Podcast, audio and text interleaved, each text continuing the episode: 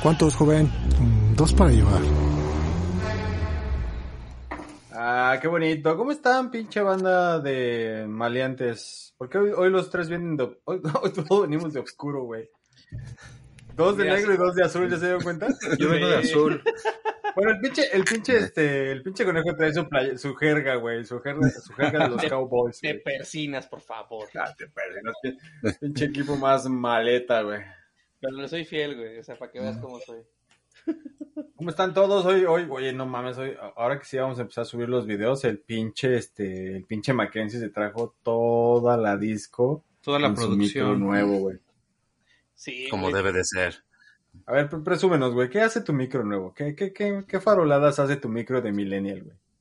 Cambia de colores, amigo. Puedes hacer varias configuraciones. Está en modo hola ahorita. Entonces va, va a ir cambiando de colorcillos.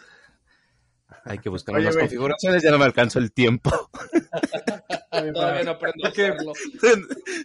Tú que eres más experto en eso, ¿ese es un micrófono o algún objeto extraño, güey? Tú que eres como más experto en elementos y objetos. Es una bola ¿Cómo se te disco. hace esa, esa madre que tiene? No mames. ¿Vieron, ¿Vieron este No te metas con Sohan? Sí. ¿A poco no el Sí. pinche Mackenzie parece de los de los árabes que salen de disco, disco? Güey. Sí, sí. Qué mamadas, cabrón. Oye, pues yo tengo, yo tengo que hacer aquí mi disco, disco, espera. Pero bueno, a ver, bueno, váyanos platicando. Kike, ¿cómo te fue? ¿Cómo está Incantato?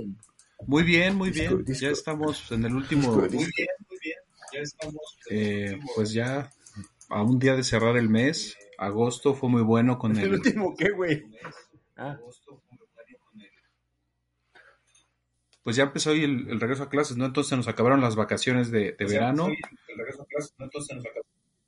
Y eso fue lo que, lo que estamos viendo como Estuvieron largas, resultados. más de año y medio. Sí, sí, pinche verano de 18 meses, cabrón.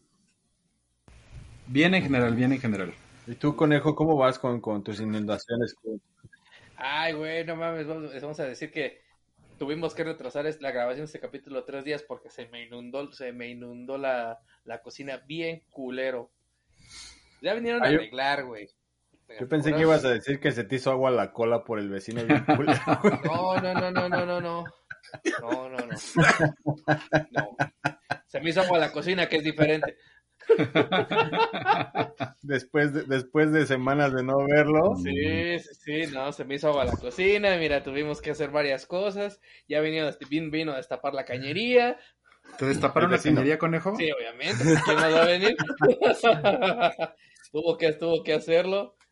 Pero mira, antes de avanzar, esta semana tuvimos en nuestro, en nuestro top Matrix, películas domingueras. Y el número 3, La Liga de la Injusticia. Es la primera vez que películas domingueras está tan arriba. No mames. Oye, hablando de, de, de Matrix, güey, emocionados, ¿no? Matrix 4. Con el, El- señor deja de ser Neo y se convierte en Thomas. El Tomás, ¿por qué? Así se llama, ya no se llama Neo, güey, se llama, eh, el, el perso- el nombre del personaje se llama Thomas. Pero era el señor Anderson, pero ¿cómo se llamaba? Ay, güey. No sé, güey, pero no, No. sé si Es que no era Thomas, ¿no? No, no, Pero- no. Mira, en lo, Pero vamos no han sacado en lo que, en lo que busco el nombre, güey. No han sacado el tráiler, eh, lo, lo promocionaron en el, me parece que fue la semana pasada, ¿no? Warner Brothers Ah. ya dijo que, pues que le va a tirar toda la carne al asador con esta película para competirle a los estrenos en diciembre, si no estoy mal, es cuando, cuando se piensa lanzar. Sí, Entonces, la verdad, muy emocionados. Estuve viendo, estuve viendo las fotos. Sale, sale Trinity, que tampoco ya se llama Trinity, ya tiene otro nombre. Ah, pues ya hagan su pinche película. Para que le cambien no, todo el sí, guion y que cambien la historia y cambien todo. Sí. Sí, la película que- no se va a llamar Matrix, se va a llamar Natrix. Natrix. Patix. Fíjate que lo, lo que estuve leyendo y que, estuvo pa- que estaba padre, güey, este, es eh, que aunque no se van a llamar igual, Ajá. porque no se, el, el punto es que no se acuerdan, güey, ¿no? O sea, es eso, que no se acuerdan de sus nombres, o sea, de, su- de- de quiénes eran en, en su vida pasada. Este, a lo que es que Anu Reeves, güey, le dan esta identidad, o sea, lo que decían eh, eh, los, los directores es que basados en el gran éxito que, que ha tenido como John Wick, eh, van a mantener el, el- el- el estilo del personaje de John Wick, pues para que la gente pueda identificarlo rápidamente, como debe ser bien difícil olvidarte de Keanu Reeves, güey, ¿no? O sea, la neta, debe ser muy pendejo. Ajá. Pero, pero está agradable. Yo sí soy un gran fan. O sea, la- yo imagino que los- nosotros cuatro somos grandes fans de, de, de Matrix, ¿no? La verdad es que Matrix para nosotros ya lo habíamos hablado en algún capítulo, Conejo y yo. Es un parte, un, es un parte, un parteaguas para, para um, este, esta onda de hacer películas, eh, no, solo, no solo con efectos especiales, sino que, sino que, que- que- toda esta tecnología hagan eh, sobresalir eh, a la misma película como tal, ¿no? O sea, ¿quién no recuerda los efectos que tenían los agentes al poder eh, moverse de una forma muy particular y tener estos, estos como slow, ¿no? Para pues, poder de- desviar los ataques con los ataques que recibían. Entonces, la verdad es que estoy emocionado, me, me emociona bastante y hablando de otra cosa emocionante que creo que está muy cabrón, es Marvel lo vuelve a hacer, ¿no? Es, fue un ups, I did it again. ¿Qué opinas, conejo? Mira, yo todavía no estoy tan emocionado por Matrix porque me estoy esperando al tráiler. O sea, vi las imágenes, dije, wow, se ve que va a estar cabrón. Estoy esperando el tráiler. Pero sí está bien cabrón Spider-Man porque pues parece ser que sí nos van a cumplir el caprichito del Spider-Verse. O sea, cuando sale al final el Doctor Octopus, está, y aparte la, la granada de, del Duende Verde, nos, nos- nos, nos pintaron como que va a pasar, pero pues aún pueden jugar con nuestros sentimientos y decir, Nel, aquí no pasa nada. Sí, eh, Kike, ¿qué onda?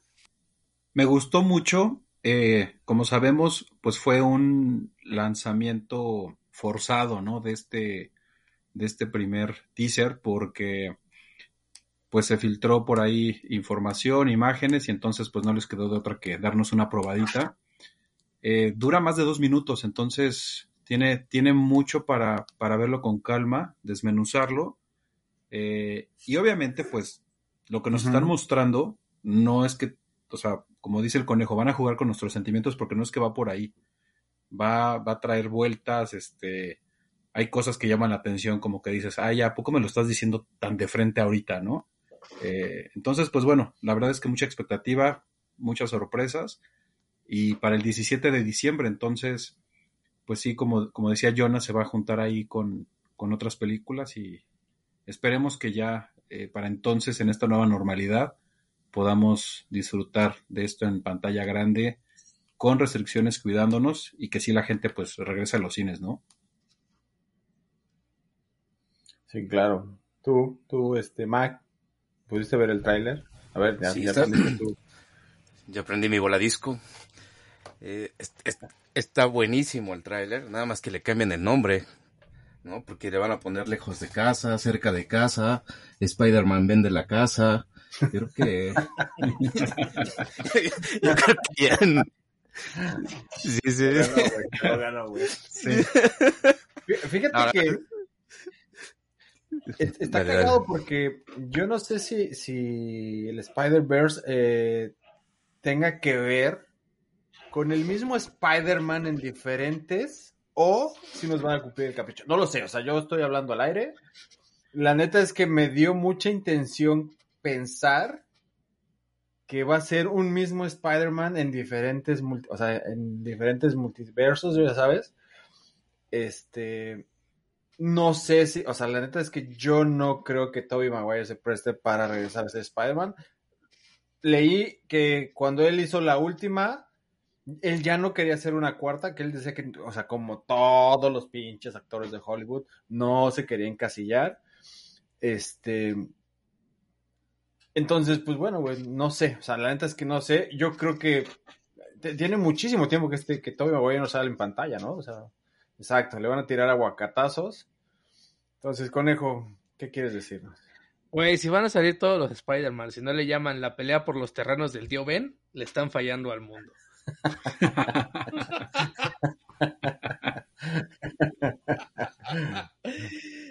Mira, mira, oh, el día del conejo está haciendo la comedia que no hace en Hoy- el escenario, güey. Hoy, trae- hoy ando con todo, ¿eh? La comedia que le pedimos que haga en el escenario, hoy la está haciendo aquí en el programa. Güey, es que ahorita está es como este, el, el de este rato que, el, el de Coldplay. Muy malo, por cierto. Muy malo. Ah, Para un fan de Buenísimo. bueno. El chiste es bueno, güey, que tú no lo hayas entendido. Para un, para un fan, un Mira, ultra que- fan que- de Coldplay como lo soy yo, muy mal. Ajá. Ay, güey. El chiste Entonces- estaba ahí.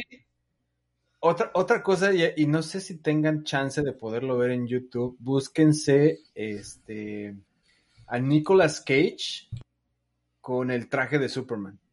Ah, Ah, la película sí, que iba a hacer Tim Burton.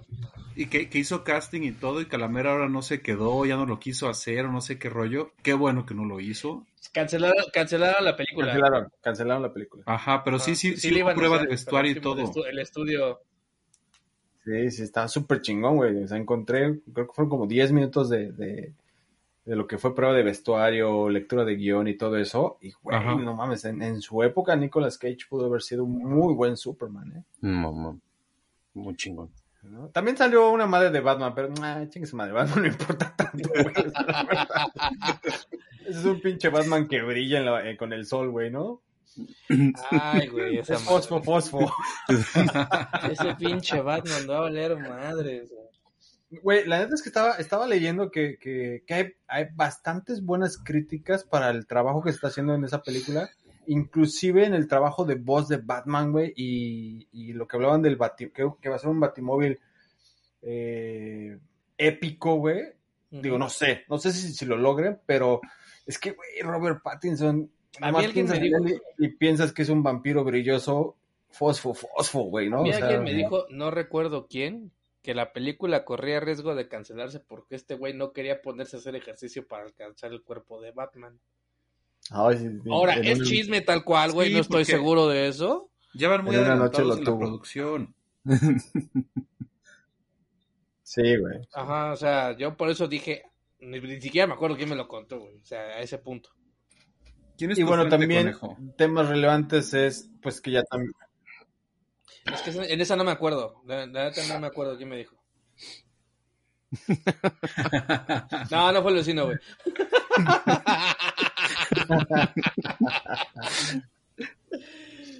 Oye, también otro punto importante es Aquaman, ¿no? Ya, o sea, no sé si pudieron ver que hay bastantes noticias de que la película va bastante, ya está, están avanzando bastante bien con la película. Este, entonces, bueno, a mí me, me gustaría que, que- que la parte 2 de Aquaman fuera igual de buena que la 1. La verdad es que creo que la Aquaman en su, su inicio es lo que salva al universo de DC. O sea, definitivamente creo que. Sí. por, por encima de, Aquaman- de Mujer Maravilla, ¿eh? Por encima de Mujer Maravilla. Yo creo que las dos están a la par, ¿eh? No sé, güey. Pero yo creo que, creo que. Mujer Maravilla se desinfló en la segunda. Es que no, yo, yo creo que es muy normal que la, la parte 2 de todo, güey, tenga que ser lo que le baje la marea para que el 3 sea un putazo, ¿no? O sea, entiendo, ah, yo alguna vez escuché que hay una regla donde dice que segundas partes no son buenas porque tratan de reubicar a los usuarios, ¿no? O sea, en, en- en- lo que está pasando, para que la tercera pueda, pueda tener una continuidad. Claro, existe el riesgo de que en la 2 le pongas en la madre y, y mates la, la continuidad de la película, pero creo que en este caso Mujer Maravilla no fue tan mala, güey, o sea, no fue lo que se esperaba, o sea, la neta es que sí fue, no estuvo tan, tan increíble, ¿no? Este, pero aún así tiene cosas que la salvan, ¿no? Una de ellas es Gal Gadot, ¿no? Definitivamente. Chiquita Momoa Gal Gadot es increíblemente increíble, güey, ¿no? ¿Tú qué opinas, increíblemente increíble. Es el resumen de Sí. Jonah. De Jonah. La calificación en Rotten Tomatoes de Jonah. Él me dicen Rotten, rotten Potatoes. Sí, ¿qué, Gluten, gluten free. Gluten free. Gluten free. ¿Qué, qué, qué opinas? Pues yo creo que las, las segundas partes, como dices, de algunas películas, bueno, se hacen precisamente como para de, de, o sea, volver como a estabilizar. Sin embargo, pues tendrá que ser si lo están, si están pensando en hacer una tercera, ¿no? Para que realmente haya sentido en que la segunda, pues, si no fue tan buena como la primera, pues te queden ganas de ver otra más, porque si no, no, no vas a ir a, a ver otra vez la, la historia. Yo lo que creo que pasó con Mujer Maravilla es que había tantas historias que contar, ¿no? Y, y, y eh, el villano que hace este Pascal me parece muy bueno y de pronto pierde peso la, la, la villana, bueno. ¿no? Y, y se juntan y entonces como que hubiera estado padre esas dos historias contarlas en dos películas diferentes. Y creo que hacerlo en la misma eh, era demasiada información para el tiempo en el que lo quisieron contar. Y ahí fue donde de pronto, pues no hubo ese balance, ¿no? Porque, porque a- había demasiado ahí. Entonces, pues creo que ese es el, el riesgo, ¿no? Cuando lo quieres como hacer muy bien y le meten mucho y a la mera hora, este, pues recordemos, ¿no? Que siempre menos es más. Entonces, ese es mi comentario sobre esa película. Ahora, fíjate que este esa es otra de las cosas que, que- que Marvel ha manejado muy bien, ¿no? El, el poder tener eh, muchísimos personajes alternos y muchísimos eh, personajes que son la, la- la parte contraria al héroe, ¿no? Entonces, la verdad es que en esa parte se ha manejado bastante bien. Yo me acuerdo muy bien que en sus inicios de, de Batman con, con Keaton y con todos ellos, güey, manejaban muy bien la mezcla entre, entre, entre malvados, güey, ¿no? Ahora, no sé a quién darle la palabra, si a Mac o a, a Conejo, pero ustedes son del mismo barrio, peleen a muerte y el que sobrevive puede hablar. Dale, piedra, papel o tijera. Habla tú, habla tú y después voy yo. Dale, Mac, dale. Pero, pero entonces, ¿qué pasa con Batman de Christopher Nolan? La, la 2, que es bastante larga, que habla sobre el guasón. La verdad es que la cuentan que en dos horas y media, eh, más o menos, está la película. Entonces, Más o creo menos. que esa, se- creo que esa segunda parte es fundamental para, para, el, para, el, para el tercero y remata con una buena, con una buena película, que la tercera dura que tres horas y media, ¿no? Sí, bueno, ahora lo que yo, lo, que- yo creo el punto que a mencionar aquí es, eh, por ejemplo, la de Nolan es una trilogía, güey, ¿no? O sea, es una trilogía que trae de Batman, que las tres películas son muy buenas, güey, ¿no? O sea, porque sigue siendo una, una película muy oscura de, de este Batman que tiene 30 mil 30 mil dudas mentales, ¿no? De- de- de cómo existir. Y entonces la historia es demasiado buena como para contarla en una sola película, ¿no? Entonces yo creo que en ese, en ese aspecto la trilogía es muy buena. Es como lo que pasó con Star Wars, ¿no? Star Wars fue increchendo, o sea, en la primera fue muy buena, la segunda fue increíble, la tercera fue magnífica. Y de ahí pues ya haces pura basura, güey, ¿no? De Este, hecho, de hecho. entonces, yo creo que en ese, en ese aspecto, cuando la historia está muy bien contada, y es algo que, puta, no sé por qué este pendejo, hablando del conejo, no ha dicho su comentario de cuando se cuentan muy bien las cosas y tienes una muy buena historia, la chingada. O sea, es algo que hace muy bien el pendejo, no lo ha dicho el día de hoy. Este, Porque sí, no tengo la palabra a la mano, güey. o traes todavía inundado el culo, güey, no sé qué pedo.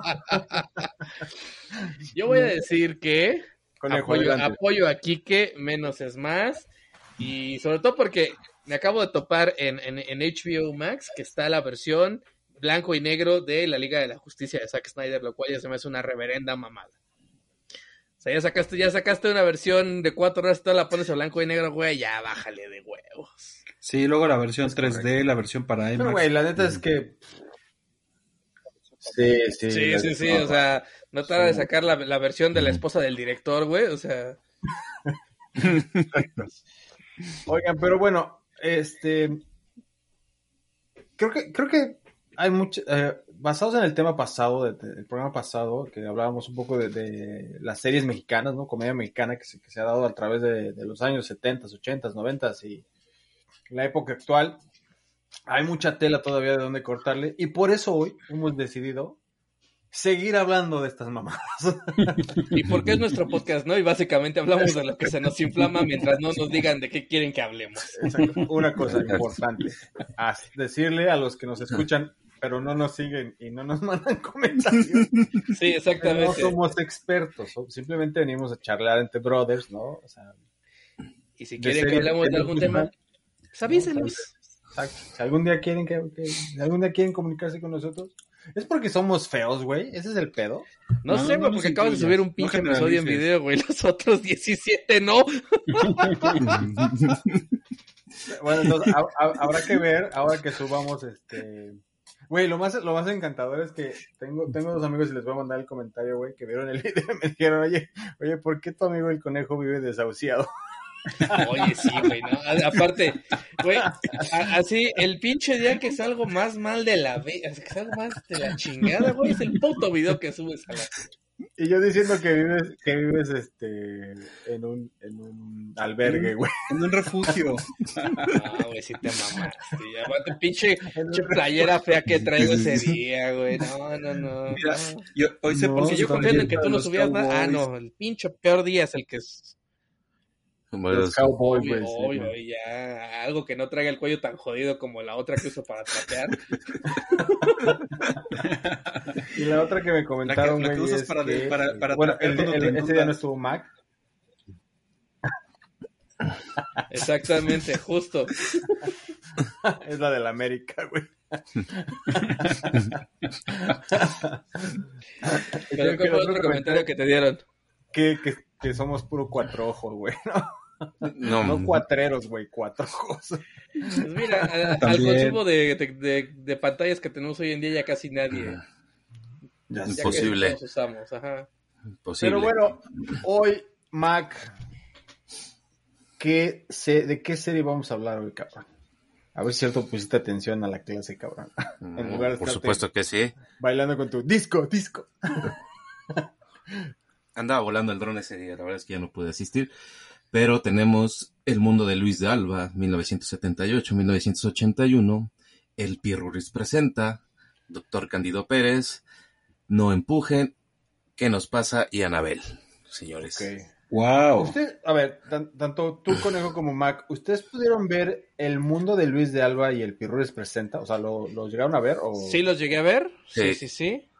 El ratón Crispín para mí es uno de los mejores personajes que tiene ese güey. Y después el Pirruris, pero así, el ratón Crispín, yo no sé por qué no lo explotó más. Yo creo pues, que todos los personajes eran muy buenos. güey. McLovin era... McLovin era una- increíble. Uh, McLovin Cabrón. el chido también. era, el chido era el chido, güey, ¿no? Tú, tú, Kike, pues, obviamente, güey, está mucho de tu cancha eh, hablar de, de- del mundo de Luis de Alba. Este, yo, yo tengo que ser, yo, la verdad es que cuando el mundo de Luis de Alba, de Alba deja de, de transmitirse, yo apenas tenía un año, cabrón. Entonces, este, yo vi la repetición y un poco ya cuando el Pirruris presenta, que él retoma, ¿no? O sea, retoma un Sí. poco la, la, Ujú. la, la- eh, la temática y personajes que él ya hacía en, el mundo de Luis de Alba.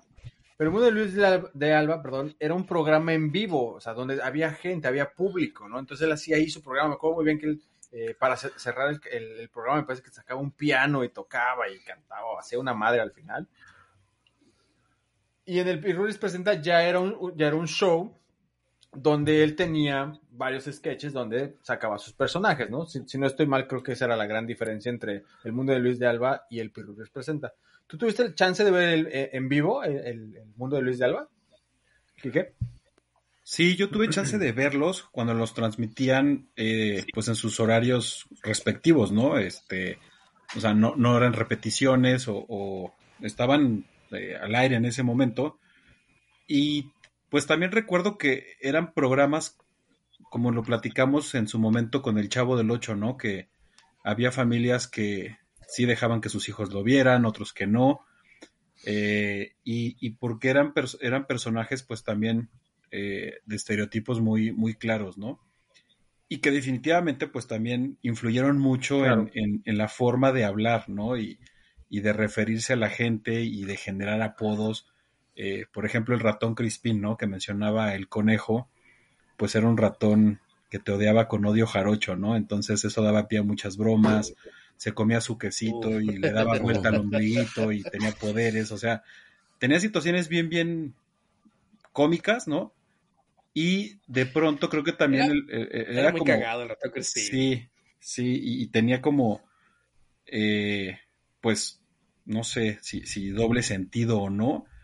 Yo estaba muy chico, sin embargo, pues era divertido, ¿no? Y, sí era como ver, ver cómo iba a evolucionar cada uno de ellos y a quién tenía, ¿no? Porque siempre eran situaciones en las que, bien o mal, sus personajes salían bien librados, ¿no? Este, algo pasaba, pero salían bien. Entonces eso era como bien divertido.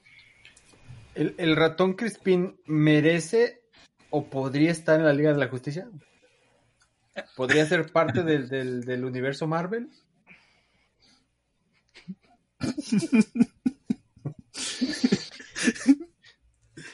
Creo que el ratón Crispín, güey, debería de pelear contra el Chapulín Colorado. ¿Contra o con el Chapulín Colorado? Contra. Pero son buenos, güey, los dos. O sea, en un choque así, un Civil War, me- mexa. Mano a mano. Doña Florinda, ¿por qué dijiste ese nombre? ¿Por qué dijiste ese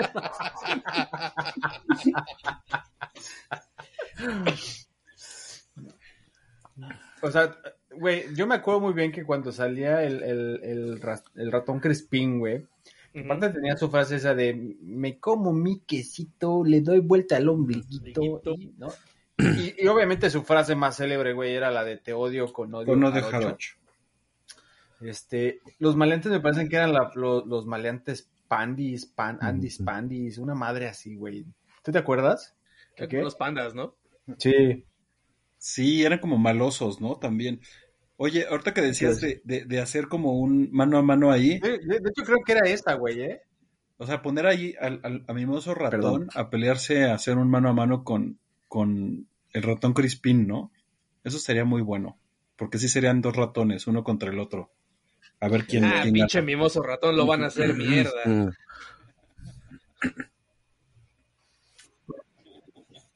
Seguro. Oye, y este. Y bueno, de- dentro de estos dos programas, güey, o sea, voy a mezclarlos porque había personas como el Chido, Maclovio, este, Peritos, güey. ¿Se acuerdan de Peri- Peritos? yo creo que es Peritos, el- sí. la, la- de la era mo- moderna, güey. Es el Godín más eh, reconocido, ¿no? Porque obviamente Peri- el, el original Peritos lo hizo, si no estoy mal, fue Rafael Banquels. Él, él es quien hace el primer Peritos en 1960 o algo así, güey. Pero, este, me parece que después Luis Dávila lo retoma y, güey, no mames, él es el- el- la viva imagen del, del Godín moderno, ¿no? Sí, Sí. y además Lentes, es, el traje, o sea, es, es el godín de esa época, ¿no? Que retrata mucho la, la, que todavía lo tenemos hoy en día. En ese momento era muy, era algo que pasaba siempre, ¿no? La, la burocracia, el, la- el- lo lento de los trámites, que te a hacer un trámite y entonces él era ese personaje que no dejaba que las cosas sucedieran, ¿no? Por eso se llamaba también así, porque a todo le ponía un pero. Y así se la vivía, y, y era parte de la, de la realidad en la Claro. que estábamos. Eh, era muy chistoso porque además, o sea, sí había gente así, ¿no? Y sigue habiendo, han cambiado un poco los entornos, pero al final, este, eh, si- siguen existiendo esos personajes, ¿no? Que, que, que su chamba realmente es ponerte trabas y hacer que las cosas no, no, no sucedan, ¿no? Porque, pues si no, se les quita como el, si no, luego, ¿qué hacen, no? O sea, si te resuelven el problema, luego se quedan sin trabajo, creo yo. Estaba muy chistoso ese personaje, me gustaba. Mil peritos. Conejo. es que, bueno, Perito es lo que representaba y es este, eh, esta persona de los ochentas para cualquier trámite que quisieras hacer en el gobierno, o sea, pues, no dejarte avanzar. Y eh, e- ese tipo de, de burócrata ochentero así tal cual, eh, el, que por todo te pedía varo, el que por todo te ponía, no, es que te, te falta este documento, te falta lo otro, te falta que... Es ese tipo de, de Godín en específico, es el Godín de, de, de gobierno. Ahora, este, ¿ustedes, cre- ¿ustedes creen que Luis de Alba entra dentro de estos, estos personajes emblemáticos de la comedia mexicana? O sea, a lo mejor no está a un nivel de Cantinflas, Tintán, ¿no? O sea, a lo mejor no está a ese nivel, pero tiene, tiene, tiene él como el derecho a estar en el Salón de la Fama de los Comediantes Mexicanos.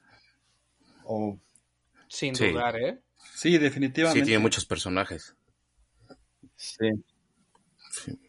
¿Será, será que su personaje más emblemático y más recordado podría ser el Pirruris? Yo creo que sí. El Pirrures o Juan Camaney. Eh, Yo creo que sí, porque Que además antes elegí, ¿no? El, El- mundo de el- Luis de Alba. el pirurris, pues es un, o sea, define, ¿no? Un estereotipo, obviamente, de la época, de un eh, nivel socioeconómico, un estrato social, e impone moda en muchas palabras, ¿no? Que incluso hoy serían o son, ¿no? Este, eh, inapropiadas o, o despectivas.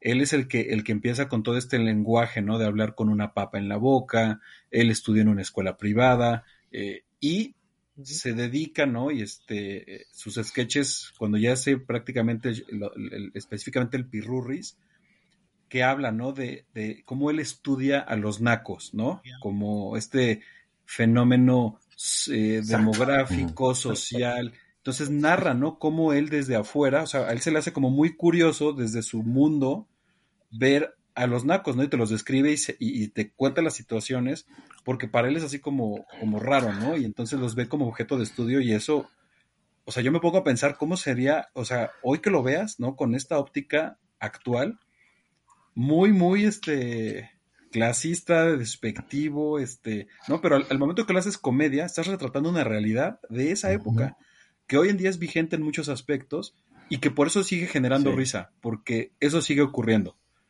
Eh, y, y hoy en día tienen otras palabras, ¿no? Por ejemplo, Pinche Pirurris naco. hoy, hoy, yo creo que el Pirurris de hoy hablaría de los White por ejemplo, ¿no? O haría referencia a eso. Y, y- y metería otras palabras, pero al final del día sigue ocurriendo lo mismo, con otras palabras. Exacto.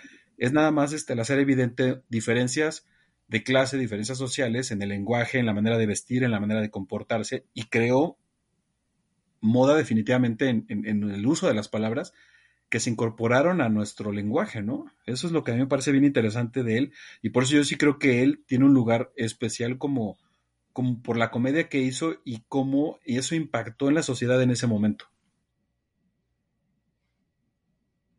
Claro. Yo creo, yo creo que serían los White o los Chairos, ¿no? O sea, yo creo que, que, que, que el, que el Pirurris. Primero, no, no se llamaría Pirurris, o sea, sería en la era moderna sería el, el mi rey, ¿no? Obviamente.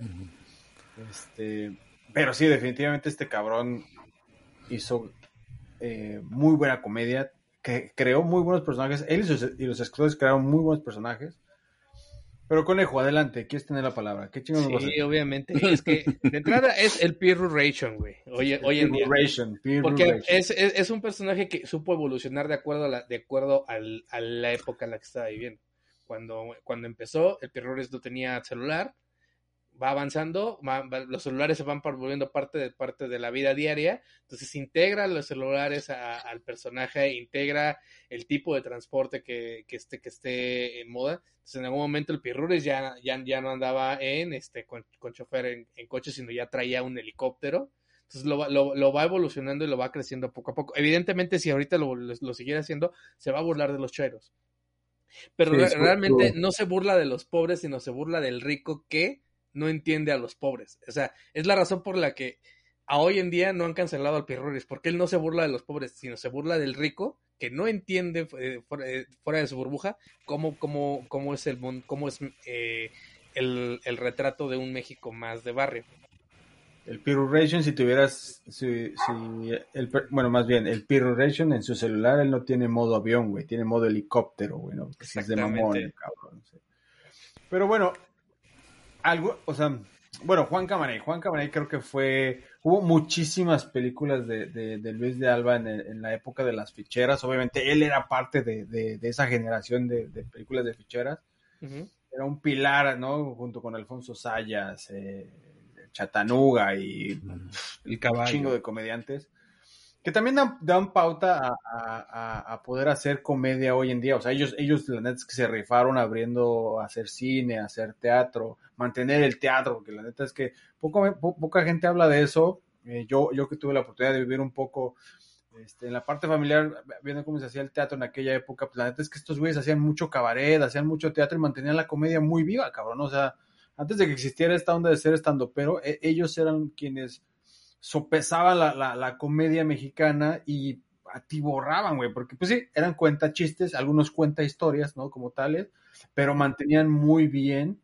este, muy viva la parte de cómo hacer comedia en, lo que era nuestra, nuestra cultura, ¿no?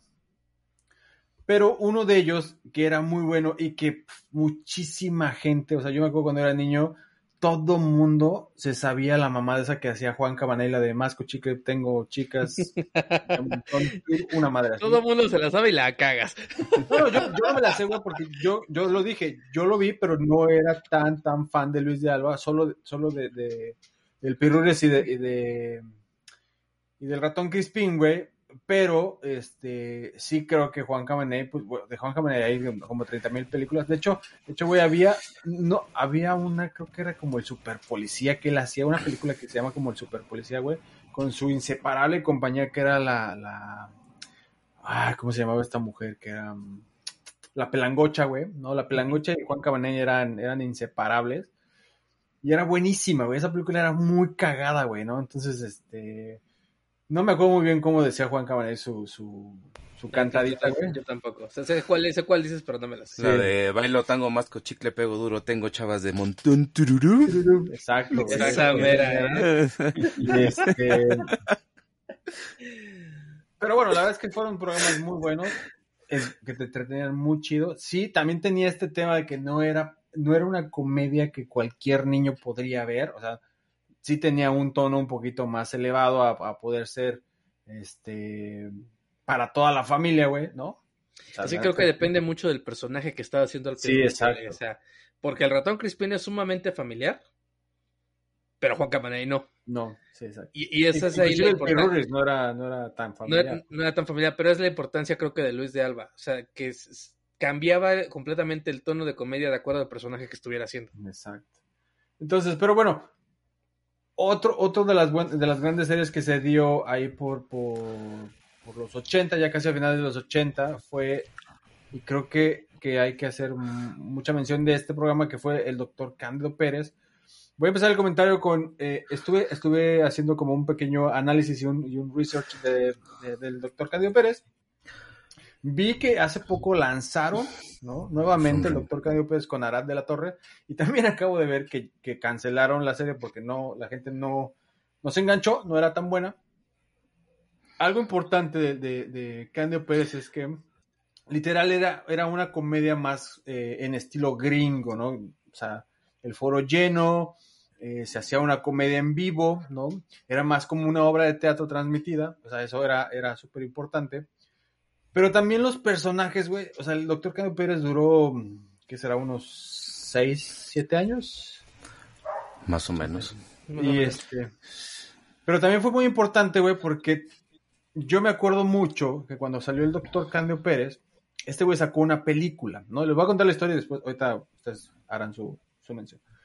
Y entonces esa película, güey, era súper cagada, güey, porque literal, de mi casa, güey, la única que se enganchó era mi hermana y mi hermana tenía siete años, güey.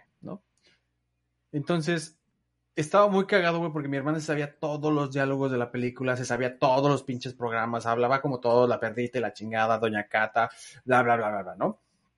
Entonces, tuve la oportunidad de poder ver eh, este nuevo doctor Cándido Pérez y está súper fuera de línea, no está, no tiene tiempo, la comedia es muy mala. La, traté de igualar el doctor Cándido Pérez de, de- del 80, bueno, de- de- el inicial de los, del 87 versus este nuevo con Jorge Ortiz de Pinedo versus Ara de la Torre. Fue, ah, la neta es que la actuación muy mala, muy, muy mala. Para mí yo creo que este, este programa era muy bueno por cómo integraba todos los elementos. Un o sea, el doctor con su familia y de, de ahí partía la comedia. ¿Ustedes qué opinan? Conejo. Mira, de entrada, el doctor Cándido Pérez está lleno, lleno, lleno de albures, güey. Está cabrón la, la, la- cantidad de, de doble sentido que maneja eh, ese programa para la fecha en la que estaba. Estamos hablando Sí. de los ochentas en televisión abierta, en horario familiar. Está muy Ajá. cabrón el doble sentido. Eh, dos, hoy en día, evidentemente, el doctor Cándido Pérez no puede, ya, ya no puede estar, digamos, al aire por eh, toda la corrección que se está haciendo ahorita a la comedia. El doctor Cándido Pérez no tiene nada, nada con eso, pero también era la comedia de la época. Entonces no puedes, no, no le puedes poner el filtro que le pones ahorita. Y si le pones ese filtro, le hacen la madre a toda la historia. Porque ese es lo, ese es lo gracioso del doctor Cándido Pérez, lo incorrecto que es. O sea, eh, es el personaje siendo incorrecto contra todos los demás que tratan de decirle que la está cagando. Y esa, es ahí, es ahí donde, donde está la magia y la comedia de, de, de Cándido Pérez, que él no entiende que no, la, que no es que no está bien lo que está diciendo, lo que está haciendo, pero lo sigue haciendo. Y lo como dices, la situación de que es un programa que se grababa en vivo, no tenían margen de error y se llega a notar cuando alguien se equivoca, porque la mirada de los actores o sea, se ve de, güey, ya la cagaste y ahora es improvisar sobre lo que ya tenemos. Claro, sí, tenían, tenían una gran capacidad de improvisación los actores. Pero también eran grandes actores, güey. O sea, sí, ¿no? sí, O sea, sí. Pero a, diferencia de lo que dices ahorita, que es la, la, otra que ya está grabada en un foro con repeticiones y no tiene la, y no tiene el ritmo ni la, ni, que, ni la facilidad que lo que tenía la de los ochentas, es por algo. ¿Quique? Sí, eh, retomando lo que decía el conejo, ¿no? De, de, cómo sería, o sea, cuál es la esencia del, del personaje. De entrada, en, ese, en esa época era, eh, él era un médico de, de, señoritas, ¿no? De señoras. O sea, de entrada ya es, ya es un, un, un es un ginecólogo, ¿no?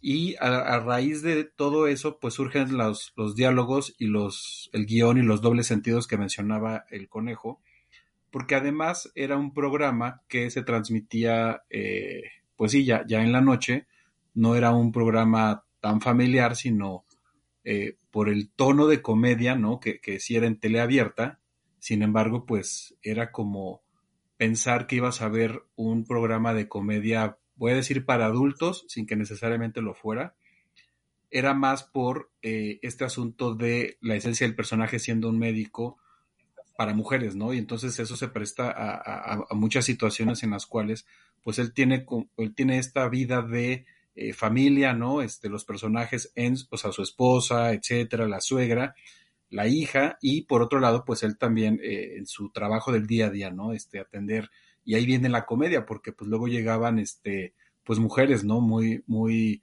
para la época, ¿no? Este, muy arregladas y muy glamorosas y este, y pues bueno, ahí se presta todas las eh, dobles sentidos, las acciones, las cosas que dice, lo que hace, hasta miradas, que hoy en día, pues sí, este, con, con, con, con lo que ocurre, pues podría ser inapropiado, ¿no? Entonces, si, lo de, si le quitas eso, pues ya matas al personaje, matas la historia, matas eh, eh, el, el, fondo de la comedia que en ese momento se originaba, ¿no? Y yo creo que ese es un, un dato interesante, eh, el, que si lo quieres traer a, a la actualidad, pues cómo lo resuelves, ¿no? Para que realmente enganches y sigas manteniendo la esencia de, de, ese personaje. Eso es lo que, lo que yo creo, ¿no? Que, que en la época pues funcionó muy bien por, por cómo era esa, eh, en, esa, en ese momento, ¿no? El tema familiar y, y, todo ese rollo, pues te daba risa, ¿no? Las situaciones en las que él solito se, se, complicaba y se metía, ¿no?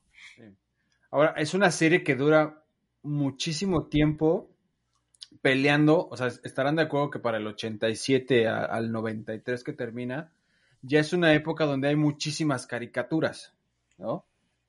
Entonces la verdad es que le, le pelea bastante bien. Tú, Mac, ¿qué opinas? ¿Qué, ¿Qué, nos vas a decir? Híjole, amigo, si vemos Acapulco Shore, es un desbarajuste. ¿Por qué no ven un doctor Cándido Pérez? ¿Qué es Acapulco ¿No? Shore? Es una serie de MTV donde salen unas morras. Ah, ya, las chiquirreinas. Sí, sí, y, y, vemos esa, bueno, ese tipo de programas y no vemos un, una comedia buena hoy en día. Digo, no, oye, eso es no, no, no, no, no, no, soy mucho de la época de, de, ver Doctor Candido Pérez, pero cuando lo ves, eh, que está en YouTube y en otras este, plataformas, ves, ves una esencia completamente diferente de lo que hoy es un comediante. Entonces esos comediantes son puros, o sea, traían la chispa, ya sabían qué hacer, cómo rescatar el programa, hasta el tipo de movimientos que hacían para saber cuando alguien se había equivocado, cómo lo tenían que rescatar. Sí. Entonces hoy en día vemos un Arad que para mí no, no es un mal comediante, pero sí, sí se ve forzado a ser Doctor Cándido. Sí, yo creo que, yo creo que la apuesta de, de, de Arad, yo solamente vi un programa y me bastó con un solo programa para saber que no tenía, o sea, no tenía la esencia del doctor Cándido Pérez que todo el mundo conoce, ¿no? Ese, yo creo que ese es el gran problema hoy en día, que tratar de llevar a una serie que tuvo mucho éxito a la, a la época actual, pues va a ser muy complicado porque todo el mundo, la comparación nunca va, nunca va a parar sobre, sobre lo que se esté haciendo, ¿no? Por buena o mala que sea. La otra es, se dieron cuenta como el pinche Mac, por no decir que está suscrito a Blim dijo. Y ni, si, y ni si digo, ¿Qué pasa, Kike? ¿Tú qué, qué quieres decir?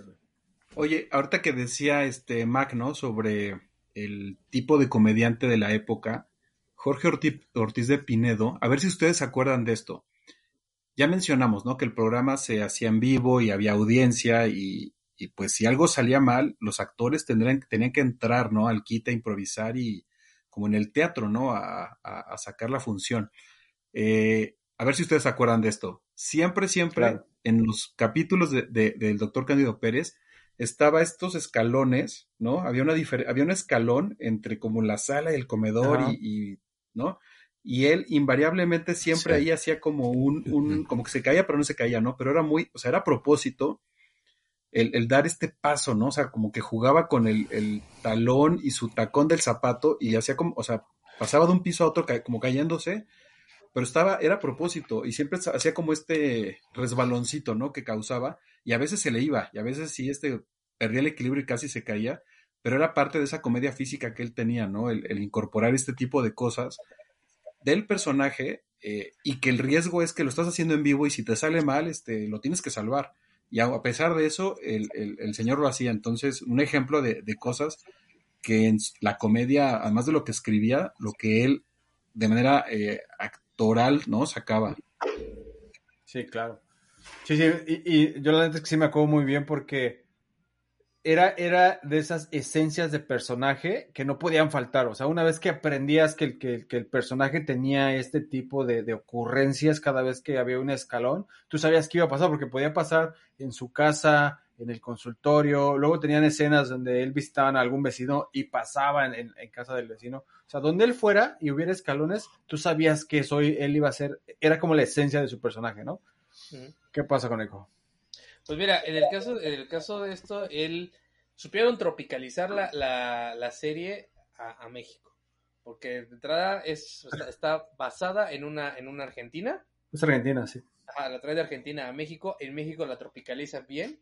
Y además, como dice Quique, o sea, le meten esta, esta situación de, de comedia, no tanto de pastelazo, sino más comedia física real, como, como de clown. Realmente, y, y- y lo empujan de, de la manera correcta. Por eso es por lo que te digo que esta nueva versión no tenía, no tenía esa intención, porque es, aunque estaba grabado, todo se ve falso. Sí, y, la y- la versión de los ochentas, sabías que era falsa, pero hacían que se viera un poquito más real. Se la creías, güey, ¿no? O sea, Se- tú, creías que ellos, en ver- o sea, que Doña Cata en verdad era la suegra de- del doctor Candio Pérez y que Silvina estaba así perdidamente enamorada de este, o sea, le creías la escena a estos güeyes. Hoy en día de lo que puede ver, la neta, inclusive en la comparación de los personajes, este, tú ves a la Doña Cata actual, que es la que hacía eh, el- el- la que hacía del- del personaje de la secretaria, ¿no? A, a Doña Cata, y veías a la Doña Cata de, de, de, de- de los ochentas, y güey, eh, Doña Cata de los ochentas es una señora, güey, o sea, se le nota que es una señora. Tú ves hoy en día a, a- no, me, no sé el nombre del, del- del personaje este, solo lo puedo ubicar como, como era la que hacía la, a la secretaria, este, y tú, tú dices, güey, no, ella es la secretaria, güey. Ese, ese- para mí ese fue un- un- un- una parte que no pude hacer. a un lado. Luego doña Silvina, la hace- acá la hace Irán Castillo, ¿no? Que pues, la verdad es que Irán, a Irán Castillo le perdono todo. Este, pero Silvina en aquella, en- me parece que era Nuria, Nuria Bax o algo así, si no estoy Sí. mal. Ajá. Este, y entonces tú lo veías y decías, claro, sí, ella se ve como una, una, como una señora casada con el doctor. Ento- Entonces, desde ese momento no, no, no te enganchas con, con la serie porque los, a los personajes no se la crees, güey, ¿no? Te voy a decir el punto más importante y es que no te crees al doctor Cándido Pérez porque Arad de la Torre se ve que trae una botarga de que está gordo. No, no sé, Cierto. no sé, güey, no, no. O sea, se, se ve, o sea, ves una Empiezo, imagen. empiezo a creer que el conejo, güey, en verdad no se Empiezo a creer que el conejo sí, sí se está tirando al vecino, güey. O sea, es, la segunda- es el segundo programa, güey, que hace un Ah, comentario así. Ay, ahorita fíjate, ay, es que está, está, está gordo. Ay, está gordo, gordo. No está gordo, pasada, güey, espera, espera. La vez pasada, güey, dijiste, ay, no sé, pero el, estábamos hablando creo que de Thor, güey, ¿no? Y dijiste, ay, no sé, pero el personaje está guapérrimo. Y yo así de, ¿qué? No, no, no. En, esta, en esta situación, o sea, está tan falso el personaje que incluso le meten una botarga para que se vea diferente. Ah, ah, o sea, ¿le ponen como espuma o qué chingados? Ajá, trae como una botarga para verse gordo. No. Y, pues, Evidentemente este güey ni de pedos gordo. O sea, no, no puedes, no puedes llegar a este, a ese nivel como de obesidad en el estómago, güey, y los brazos pinchos flacos. Está, a ese nivel de falsedad llega que ya hace que no, que, que no te enganche. Si lo ves en una imagen, ahora imagínate la actuación. Sí, no, malo. La verdad es que no, no me gustó. Ahora bien, pasemos a un momento épico del programa que es, ya llevamos un chingo hablando, este, es este programa que solamente Kike va a hablar de él porque solamente lo vio. Se llama, se llama No Empujen. La neta es, No Empujen tenía uno de los intros más buenos que hay en la televisión mexicana que era No empujen, no empujen, ya basta de empujar, no empujen. Era un super programazo. De hecho, es el programa que le da apertura a Topollillo, ¿no? Aquí en México. Por si no lo sabían. Y este, y que bueno, pues, te cedemos los micrófonos. Mira, yo solamente quiero decir que lo busqué en YouTube y lo que encontré fueron 15 minutos de comerciales. Adelante, Kike. Oye, Todo tuyo. no empujen. Ya se eh, pues igual, un programa que pasaba eh, en horario estelar, nocturno, no era para audiencias infantiles, obviamente no era un programa familiar, y tenía un formato parecido a la carabina de Ambrosio, ¿no? Que tenía una intro, tenía su jingle que ya nos cantó Jonah, muy padre, y tenía este, a este presentador que era Raúl Astor, ¿no? Eh, con mucha clase, muy bien vestido, y él iba Sí. eh, conduciendo el programa, ¿no? Y tenía varias cosas interesantes que los, si ustedes lo llegaron a ver, se van a ir acordando, ¿no? Este, tenían eh, varios sketches y, y, luego iban haciendo como callbacks, ¿no? Y, eso hacía que tuvieran el, el, final del sketch, ¿no? Y luego llegaban a, a tener el, el final final, ¿no? Y entonces eso hacía que, que un sketch que ya habías visto luego viniera como el remate y tal, ¿no? Y la otra parte era, eh, salía este personaje, que ahorita me acordé mucho, era el de Sarita, ¿no? Sarita, que si estoy en lo correcto, la actriz estaba casada con Raúl Astor, ¿no? Y el personaje de Sarita era esta millonaria excéntrica, ¿no? Este, que, que siempre le pasaba algo, ¿no? Y lo que siempre le pasaba es que conocía a, a un hombre, ella pues ya de edad avanzada, pero siempre conocía a alguien más joven, y todo terminaba en que le estafaban, ¿no? Este, le robaban el dinero, le robaban las joyas, este, pero era con- como en un tono donde, donde ella pues accedía porque, porque buscaba, ¿no? Como tener la aventura con estos hombres que nada más la buscaban para, para aprovecharse de ella, ¿no? Y entonces entraba ella al escenario, ¿no? Si se acuerdan ustedes Ajá. este, a cámara, cargada por, por un chofer que era Mariano, y ella hablaba raro, ¿no? Ella decía, era Mariano Moscoloso, y era un chofer así muy mamey, que entraba con ella, Ah, y- claro, güey. ella en brazos, y la bajaba en el escenario y se iba, y luego él lo llamaba, o sea, era un personaje que tenía mucho dinero, tenía un chofer que la, que la cargaba y la, la metía al escenario en brazos, la sacaba cargando, ella siempre traía joyas y muy bien vestida, y siempre le pasaba algo, ¿no? Que le veían la cara y le robaban este algo. Pero, pero era este juego donde siempre te iba a contar la anécdota de la semana, ¿no? Lo que le había pasado a ella por andar buscando el amor en los brazos de un hombre más joven. Y, y, y el entorno del personaje era muy simpático, ¿no? Y luego ya vienen otra serie de sketches y había muchos actores que de ahí después pues brincaron también a hacer eh, otro tipo de programas en comedia. Eh, pero bueno, fue un programa que también fue semillero de, de mucho talento de cómicos, de comediantes. Y De muchos, sí. no empuje, bueno, para mí era uno de los personajes, era un programa que me gustaba ver mucho, ¿no? Y, y yo sí me desvelaba para verlo, y, y a veces hasta escondidas, ¿no? Porque ya era un horario en el que te tenías que ir a dormir y pues ahí tenía que ingeniármelas para, para ver No Empujen. Eso es lo que recuerdo y les quería compartir. Pues bueno, pasemos a otro programa. Sí, no, uno que sí hayamos visto los demás. No, ahora te voy a decir que había un momento, y a ver, Kike, tú corrígeme, había un momento, me parece que antes de que terminara el programa, donde Raúl Astor salía con tres de las bellezas del elenco, y era el momento del beso a Raúl Astor, o, o- sí, ¿verdad? Sí, sí, Que sí, era, que porque era cuando ya cerraban el programa, ¿no? O sea, ese, Sí, ese o sea- señor era, güey, ese... Sí, él, él salía, o sea, era ese, ese momento donde iban a cerrar y entonces eh, estaban con él Olivia Collins, Elizabeth Duperón, Felicia Mercado, o sea, grandes, o sea, act- actrices muy guapas, comediantes de, de esa época que eran eh, símbolos sexuales, ¿no? Entonces, él salía muy bien acompañado de ellas al cierre del programa y era el beso de despedida de buenas noches. O sea, muchas cosas que como luego yo pienso, este, no sé si hoy en día serían eh, correctas o no, o serían eh, motivo de, de, discusión, pero pues así era el, era el formato y el, el, tono de la comedia, ¿no? Este, bien cuidado por ser televisión y por el horario en el que estaba, definitivamente sí era un, un, un asunto de, de, de, del atractivo visual, ¿no? De, del programa.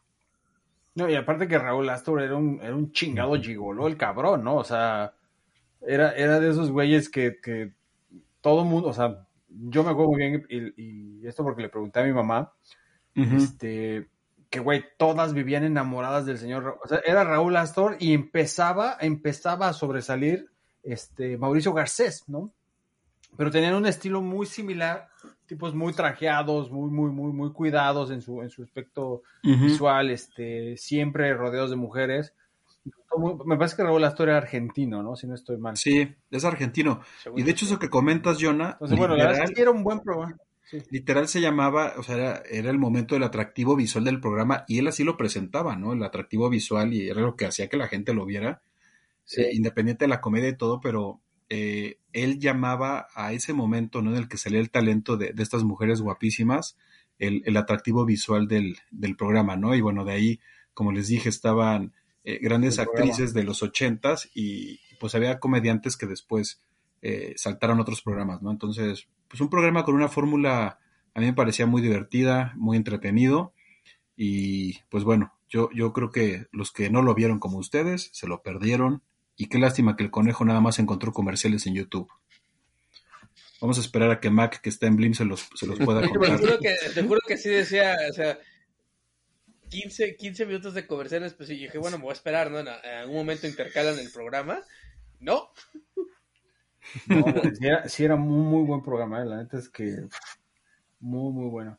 Y bueno, este, otro muy buen programa que traemos es, y que creo que también de un, de un, de un pilar de la comedia en, en, en, México, definitivamente, y para los, digo, no voy a mencionar a Mackenzie, pero por ejemplo, Conejo, este, Kiki y yo, que, que tuvimos la fortuna de ser alumnos de su hijo, estaba el programa de ¿Qué nos pasa?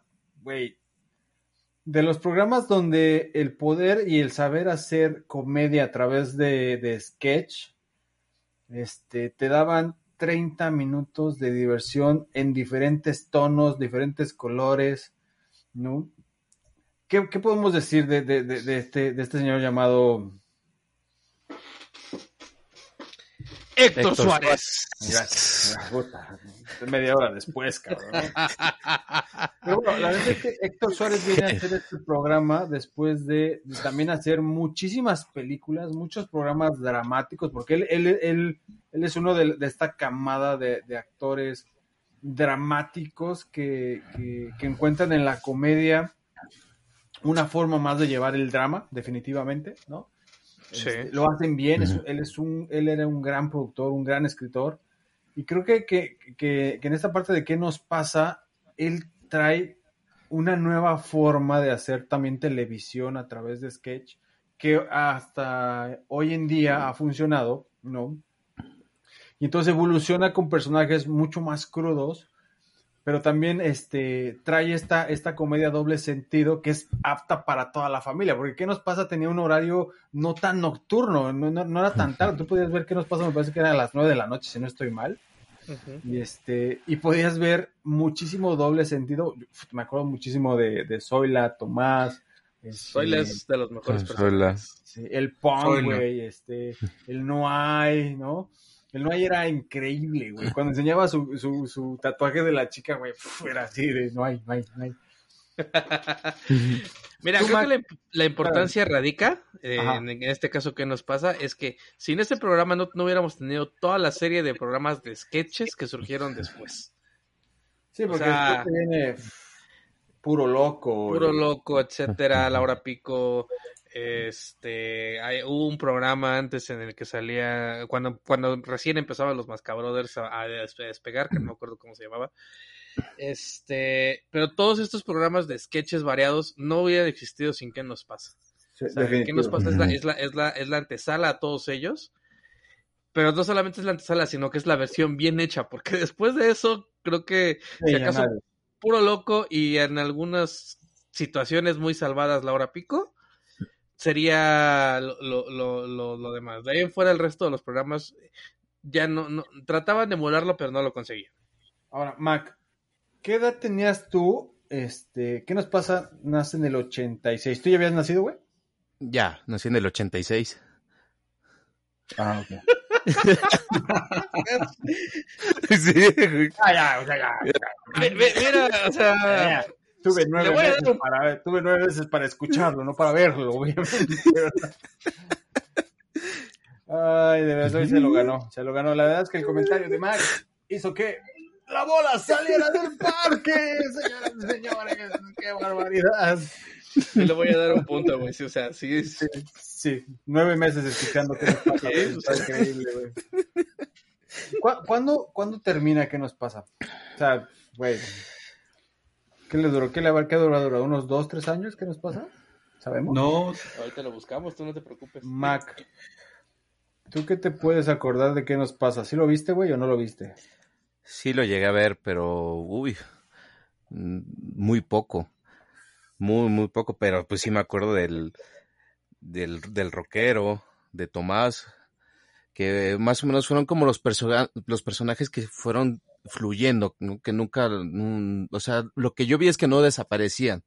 Los demás no los, no los logro ubicar, pero ellos sí, este, sí los llego a, a- a identificar. Y la verdad es que el señor Héctor Suárez, ¿no? genio y figura, ¿eh, amigo? Definitivo, definitivo. ¿Qué pasa? ¿Que ibas a decir algo? Sí, yo quiero mencionar eh, a, a lo que preguntabas, ¿no? Definitivamente es un referente, ¿no? Este, y, bueno, indiscutible el talento de, de- de Héctor Suárez. De sus personajes, mi opinión es cada personaje muy bien diseñado, escrito, eh, pinceleado, ¿no? Eh, adicional a que en la época en la que están al aire, pues también es un programa de crítica, ¿no? Es un programa de crítica a la sociedad en muchos sentidos. Eh, sabemos que, que él, pues bueno, siempre habló, ¿no? De, de las cosas que no le parecían. Sin embargo, a través de sus personajes retrata, ¿no? Mucho de lo, de lo que sucede en, en el país en ese momento y es una crítica, ¿no? Lo que está ocurriendo. Y de ahí surgen, ¿no? Personajes como el No hay, ¿no? Que, este, que no Claro. que, que llegas a su negocio y vende, pero no vende porque no tiene nada. Eh, y también estos sketches, ¿no? Donde retrata esa burocracia y, y- y que no te dejan hacer los trámites y que te piden un papel y que te piden que regreses y lo llevas y te dicen que ese no es, que vayas por el otro. O sea, eso es un tema recurrente también de la época, ¿no? De, de burla hacia la ineficiencia de Claro. muchos de los servidores públicos. Y mi personaje favorito es Doña Zoila, ¿no? O sea, Doña Zoila es eh, una mezcla de todas las madres mexicanas, ¿no? O sea, yo siempre que lo veía le decía a mi mamá, o sea, tú eres Zoila, ¿no? Este, porque todo le pasa, este, todo hacía drama, este, le daba el tramafat, y por eso se llama el personaje Zoila, ¿no? Porque es soy la que lava, soy la que plancha, soy la que sostiene el hogar, soy la que trapea, soy la y, y es un personaje que vive en un drama eterno, impresionante, y que todo le pasa, se, des- se desmaya en la sala, y además cómo salía vestido él, ¿no? Como Doña Zoila, que, que, que, que sí, pero, o sea, está padrísimo Sí. porque, Toda porque- propia, güey. sí. Porque además es una señora muy bien vestida y muy bien, o sea, eh, eh, y no, no cae en la burla, ¿no? De, de, de él de, vestirse de, de vestirse de mujer de una manera eh, burlona, ¿no? Sino que es un personaje bien, bien hecho, los, las prótesis que le ponen y el maquillaje, todo es, la peluca es, es padrísima. Y ese personaje, bueno, para mí es de mis favoritos, Doña Zoila. Y además, lo, lo que quiero, con lo que quiero finalizar es que eh, crea muchas palabras, ¿no? Muchas frases que son también, se hacen famosas y son populares, ¿no? El queremos rock, ¿no? Del, del que siempre andaba ahí, este, en las calles y queremos rock y el no hay, no hay, no hay, y soy la con el tramafat, o sea, así como ese, hay muchísimas y soy fan de, de todos esos eh, personajes, de Héctor Suárez, de su comedia.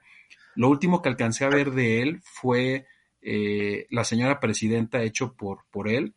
Y, y de igual manera, ¿no? Este sale también caracterizado de, él. de- de mujer y, y es muy bueno, ¿no? Porque, eh, bueno, todas las tablas que tenía y todo, pero al final, vistiéndose de mujer, eh, es un muy buen personaje el que hace sin caer en ridiculizar ni en hacer burla, ¿no? Aunque está haciendo comedia. Entonces, lo logra muy bien por, y es una línea muy delgadita y no la rompe, ¿no? O sea, está bien, bien cuidado. Entonces, a mí, a mí ese programa me gustó mucho.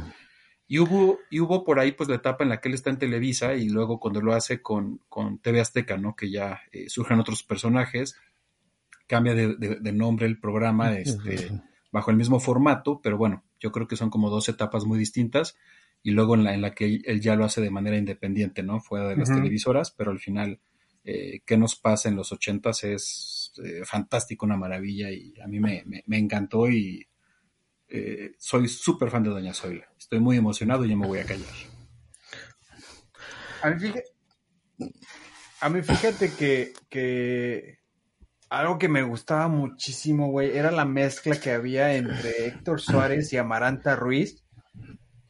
Este, en estos, en estos personajes que ya hicieron un matrimonio, se, güey, se tiraban con todo, güey. Para mí es lo que da apertura a la familia peluche de Eugenio Derbez, por ejemplo, güey. Porque tiene muchísimo, muchísima base de, de- de- de eso que hacía Héctor Suárez. Que súper bien llevado, güey, porque si bien sabemos, este, los que vimos eh, el antes de qué nos pasa y después de qué nos pasa, sabíamos que antes de qué nos pasa, Héctor Suárez era un comi- era un actor que basado en, en- en esta, en esta película que lo hizo muy famoso, que era el, el, el- El Mil Usos. Multiusos, o cómo se llamaba este El güey. Mil Usos. El Mil usos. Usos. Este, nosotros decíamos, este güey es un, es un, es un, es un co- no, no es un comediante, es un actor dramático, ¿no? Pero también enojón, y de- después vino La Lagunilla, y güey, tú Rey que el güey súper enojón y súper gritón, y, porque te- es- él tenía ese, él tenía ese personaje, o sea, su, su, su, su vibra era de ser un güey súper enojón, cabrón, y después viene con qué nos pasa y le rompe todo el esquema y saca muchísimos personajes, y después cuando ya, como bien comenta aquí, que se pasa a TV Azteca y le cambia el nombre, no el formato, solo el nombre a su programa, y empieza a incluir muchos más de estos actores que, con los cuales después hace puro loco. Bueno, ellos hacen puro loco sin, sin, sin Héctor Suárez. Est- estos dos personajes eran increíbles, porque me acuerdo que decía que le decía, tú que me estás viendo, maldito sanguijuela, y él le contestaba así, tú guanga del de, de sopa aguada y no sé qué, Eran- era increíble, güey, ¿no? Que hoy sería súper mal visto, obviamente, ¿no? Gente hoy no le puedes decir nada, güey. Todos lo toman muy a pecho, pinche. Salud mental para todos ustedes, culeros, ¿no? Entonces, este. Entonces, este. sí, o sea, la neta es que los que tuvimos la gran, la gran fortuna de ver al señor en un, en un escenario, escenario en teatro, tenía unas tablas que no te pases de cabrón. O sea, era un señor que, como hacía comedia, hacía drama, hace un thriller, o sea, lo que le pusieras, güey, todavía me acuerdo muy bien cuando se aventó la de este, esta película que hizo Omar Chaparro y Adrián Uribe malísima, este, Suave Patria, creo que se llamaba esa madre. Él hizo de un policía, güey, y era buenísimo, güey, o sea, la neta, buenísimo, su personaje era muy bueno, cabrón, ¿no? Porque aparte le gritaba al, al que era su, su ayudante, así de, me estás matando, ¿dónde dejaste la camioneta? Chingada madre, no, era muy bueno, güey, la neta es que solo tengo aplausos y reconocimientos para el señor Héctor Suárez, ¿no? ¿Qué ibas a decir, conejo? Ya llevas media hora con la pinche mano. Pues es que tú, güey, te, te avientas acá tu pinche monólogo de chupársela al señor Héctor Suárez. Pero mira, porque preguntabas, ¿cuándo terminó? Terminó el 22 de febrero del 2000, güey. O sea, prácticamente duró 14 años su programa al aire. Y creo que lo importante, y lo decía aquí que hace rato, era la, la, la sutil diferencia entre la sátira y la caricatura, güey. Y él nunca se salía de la sátira, aunque estaba cerca de la caricatura, no terminaba en esa situación. Y como bien dice, cuando salía interpretando a una mujer, no salía como ahorita los güeyes que salen en TikTok o en YouTube haciendo pendejadas nada más y burlándose de las de las, de, las mamás, sino que lo hacía de una manera que realmente se viera la comedia sin faltarle el respeto a las personas que, que, que estaba tratando de representar como, como personaje. Claro, definitivo. Sí, la neta es que yo me acuerdo muy bien que cuando él hace la señora presidenta, que bueno, la señora presidenta tiene un, un, un back de, de- de muchísimos años hecha- eh, este, hechas por, por este otro gran actor, no me acuerdo su nombre, este mm, Gonzalo Vega. Es el que salió en Nosotros los Nobles, el que era el papá. Gonzalo Ese, Vega. No, o sea, Gonzalo Vega, yo tuve la oportunidad de ver tres veces eh, la señora presidenta con Gonzalo Vega porque mi mamá era súper fan de la obra. Este, ver, ver al señor Gonzalo Vega en, en escena también era así, wow, no manches, qué bueno. Pero también cuando, cuando llega Héctor Suárez a ser la señora presidenta, quien recuerda a Zoila, sabía que él tenía esa capacidad de interpretar a una mujer de una, de una forma increíble, ¿no? O sea, yo no sé por qué hubo tanta crítica sobre eso. Pero bueno, pues ya para terminar, porque ya llevamos... Antes, de que le des la, la- la Ah, palabra a- perdón. a, Mackenzie, eh, la situación por la que hubo problemas fue porque eh, la familia de Gonzalo Vega decía que no podía, que, o sea, que básicamente era el personaje de él, ¿no? Pero pues la obra de teatro no, no fue escrita para él, ni etcétera. Esa fue la situación nada más. Porque Quien compre los derechos tiene la, la, la oportunidad de hacer lo que se le pegue en gana en teatro con la obra, ¿no? Así es. Mientras los derechos lo permitan. bueno. Pero Mac, ibas a decir algo, tú que estás atrás de tu dildo encendido, que diga tu micrófono, perdón. Pues yo creo que eh, no tuve la oportunidad de ver como, como muchos personajes, pero creo que fueron como referentes, ¿no? O siguen siendo referentes de una comedia. O sea, algo que me, que me llama muchísimo la atención es el Flanagan. Al que- que- que y, y se me asemeja, o más bien el personaje que hace el Wiri Wiri del hooligan se me asemeja mucho a lo que hace el Flanagan. Pero no sé, son como, como que sigue siendo esa referencia de, de humores. Digo, no tuve la oportunidad de verlo, pero me hubiera encantado poder eh, ver en escenario al señor Héctor Suárez. Güey, ¿en, en qué nos pasa para, para hacer el comentario de esto? Es muy cierto lo que dices, la neta es que el Flanagan y, el Hooligan tienen muchísima si- similitud, ¿no? Son muy similares en, en los personajes y en actitud también. La gran diferencia es que, bueno, pues el Hooligan es inglés, güey, y el Flanagan es un pinche punk mexicano, ¿no? Pero fíjate que, y si puedes no me acuerdo muy bien cómo se hace este personaje, pero él, él tiene un, un güey que se vive con una familia, güey, donde la familia pasa muchas penas, hambre, pero él siempre llega así súper trajeado, este, trae joyas, güey, ¿no? Entonces llegan y dicen, oh, papá, no me das para comer, no, no hay dinero, no hay dinero. Entonces hablaba, no, pues sí, nos vamos al chup, pero güey, era cagadísimo, güey, pero el güey era así un güey súper trajeado, o sea, tú lo veías y decías, este es un hijo de puta, pero aparte te, hacía reír, güey, de las mamadas que hacía, güey, ¿no? Entonces la veías, se la volteaba y le hacía como un paneo a su familia y su familia así toda chamagosita, güey. Pero ese güey así súper trajeado, tenía, me acuerdo que tenía un, un, un gran marquís, porque él habla mucho de su gran marquís, güey, ¿no? Que el gran marquís en aquella época, güey, era una navezota, güey, ¿no? O sea, todo el mundo hablaba del gran marquís, porque era un Sí, pinche pinche- cochezote, güey. Pinche lanchota. Sí, güey, ¿no? Entonces, ese, voy a buscarlo, güey, te voy a, te voy a pasar el link de, de YouTube. Dale, Pero bueno, dale. ya para cerrar este tema, y no creo que hagamos un tercer programa ya de comedia mexicana. Está, igual y sí, pero en un rato, güey. este ya se lo vamos a dejar tanto al conejo como al pinche Mackenzie, porque se me hace que es más de su época, güey. Está Anabel, ¿no? Te pasas a divertir con Anabel, te pasas a divertir con Anabel. ¿Sí se acuerdan de eso? O también. Sí, no, mira, Ana, Anabel, lo- la importancia que tiene es que siempre se ha dicho, ¿no? Que casi no hay mujeres comediantes. Este, la razón dicen que porque muchas mujeres no quieren hacerlo, que el medio está lleno de, de, este, de- de porquerías. Pero pues, Anabel es de las primeras comediantes que tiene un, un, un programa con su nombre, Ujú. Y, y es la misma fórmula, si quieres, de qué nos pasa, lo que tenía este el Pirurris, que es cierta cantidad de personajes, en la que ella es, la, es el rol principal, evidentemente, y va teniendo todo esto, toda esta interacción como la este, como la misma host de, de su programa, Ajá. y eh, eh, eh, teniendo los papeles principales en cada uno de los sketches que ella maneja.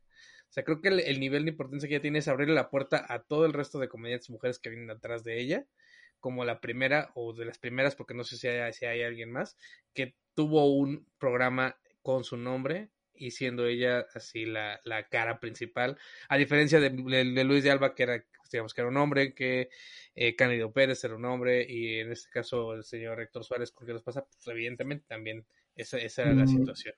No, de- creo que no hubo alguien antes de ella que tuviera un programa donde una mujer fuera la líder, ¿no? La, la que lideraba el programa. Lo más cagado, güey, es que Anabel Ferreira, ella empieza su carrera siendo parte de Siempre en Domingo. Ella hacía pequeños sketches en Siempre en Domingo, ¿no? Y después le hacen un ofrecimiento, después de otros, como otros programas donde ella también participaba, no me acuerdo de los nombres. Este, Emilio Azcárraga le dice, güey, ¿nos gustas? La neta, queremos que hagas un programa para ti sola. Y le dan el- el- el, El peso total del programa, güey. Y ella se convierte en, en, en, en los noventas, güey, en, en la comediante más eh, exitosa de, de la barra de comedia de, de, de Televisa, güey, ¿no? Exacto. Sí, de Anabel, eh, para no repetir lo que ustedes ya dijeron, tiene, tiene cosas interesantes. Una de ellas es el formato, porque además de, de que ella también eh, crea personajes que después se hacen eh, de igual manera famosos, que tienen también sus frases, eh, situaciones que son recurrentes. Eh, ella tiene actores invitados, ¿no? O tiene cantantes invitados en el programa. Y cuando tenía invitados, por un lado, los invitados participaban también en los sketches. De pronto, si era un cantante, hacia el final del programa, el cantante, pues, cantaba la canción que estaba promocionando en ese momento. Y les regalaba un cuadro, una caricatura, ¿no? Cada invitado que iba, al final le regalaba este, una Sí. caricatura que hacía un artista o aquí, X, y había un mural, ¿no? Entonces ahí iban acumulando todas las caricaturas de los distintos este, actores, actrices, cantantes y artistas invitados. Eh, y ella siempre salía muy bien vestida, guapísima, y era un semillero también de, de talento, ¿no? Este, de, comediantes, ¿no? Que, que hacían muy buen equipo con ella y que después tienen incursión en otros programas. Sin embargo, la, la época en la que ella hace equipo con estos, estos comediantes, crean personajes, ¿no? Este, muy padres, que después, este, pues, se, se hacen famosos y algunos de ellos, de estos comediantes, los hacen, ¿no? De manera independiente, pero bueno, al final el origen es, es el, el eh, Anabel, su comedia, sus personajes, los sketches, las situaciones cómicas, y este formato donde, además de la parte cómica, pues había artistas invitados y todo ese rollo, y a mí me gustaba verlo, si estoy en lo correcto, pasaba los jueves, creo que era cuando, cuando estaba Anabel en las noches. Es lo que les quería compartir. Sí, era los jueves. Sí, era los jueves. Sí, sí, sí. Jueves, eh, a las ocho. Exacto. Sí, güey, no mames, este, Anabel tenía a Mario Besares, a Carlos Ignacio, Carlos Ignacio. Eugenio Derbez, Eugenio Derbez. Carlos Ignacio, o sea, hubo la, o la otra actriz que era, este, María Eugenia Delgado, ¿no? Creo que se llamaba. verde, no me acuerdo su nombre, soy muy mal. Creo que sí, Creo que sí. que era buenísima y también increíble todos los... Tenía el personaje este de, de la señora fea, güey, era increíble. Es que, No. güey, está, está, está cabrón lo que te digo. O sea, su importancia es, es, este lo disruptivo que fue en el tiempo que lo hizo. Oye, pregunta, ¿Coralia de Anabel le da pauta a Nakasi Nakaranda? Ah, sin duda, Eh. Y a Deyanira Rubí Sí. también. O sea. se vuelve referente. Sí. Sí, exactamente. Coralia le da el- todo, to- todo este personaje, digamos, este femenino que se basa en, en, en la vestimenta estrafalaria y como de barrio, pues se lo deben ahorita a ella. Sí. Definitivamente. Tuvo, tuvo- tuvo- creo que una enfermedad que es lo que la aleja de su programa. Este. Pero, güey, era increíble. O sea, Anabel era muy buena. O sea, Que de hecho te voy a decir, mira, cuando fue el roast de Héctor Suárez en el que sale Anabel, yo pensé que le iba a tirar más mierda.